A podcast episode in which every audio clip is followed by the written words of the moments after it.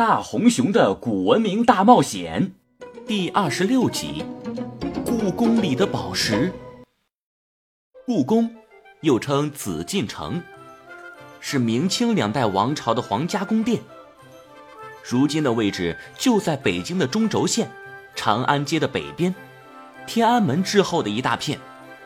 今天是周末，游览故宫的人还真是有点多。迪迦他们三个人本想快一点进入故宫。可小黑总是拉住他们。少爷小姐们，老板特意吩咐过我，要我严格的保护你们，所以进入故宫之后，你们必须在我直径两米的范围内活动，否则我就要使出我的十八般武艺，将你们逮回来了。啊，我们自由活动都不行吗？不可以。我们想去那些封闭的院子看看，不行吗？不可以。嘿嘿，我觉得零零八说的挺好呀，咱们就跟着他，不用动脑子就能把故宫玩一遍。对了，迪迦，大红熊说想来故宫看看，他在哪儿呢？趁着小黑去买票，迪迦把千岁和花泽喊到一旁。我们必须甩开小黑，自由活动。为什么？不为什么，迪迦说什么你就听。千岁，你为啥这么听迪迦的话？难道我花泽的魅力凋零了吗？你可真烦！要不这样，我和迪迦单独活动，你来负责缠住小黑。不不不，我得保护你啊，千岁！既然你不想带小黑，那我们就甩开他。趁着小黑买票还没回来，千岁已经从网上订购了三张故宫的门票，于是三个人进入检票口排队，可是。却被检票的阿姨挡在了门外。小朋友，你们家大人呢？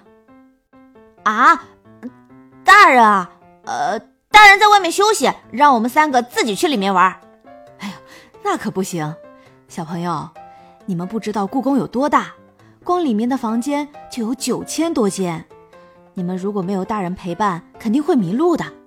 所以，你们若想进去，就必须得有大人。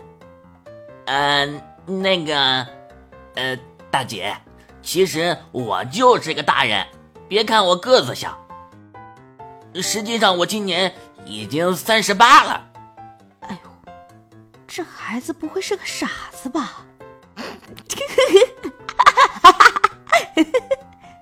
迪迦，你笑什么笑？我还不是为了帮你。哼！这时候，千岁拍了拍迪迦的肩膀。迪迦不再说话，便跟着千岁离开了人群。看来，只能靠我们自己了。可是故宫监控这么严格，我们还能怎么办呢？哼，还是让我问问我的人工智能小助手小茶吧。小茶，小茶，小茶，快点出来，我需要你的帮助。只见千岁的平板电脑上，立刻出现了一个大眼睛的小妹妹。主人，小茶一直在等待你的呼唤哦。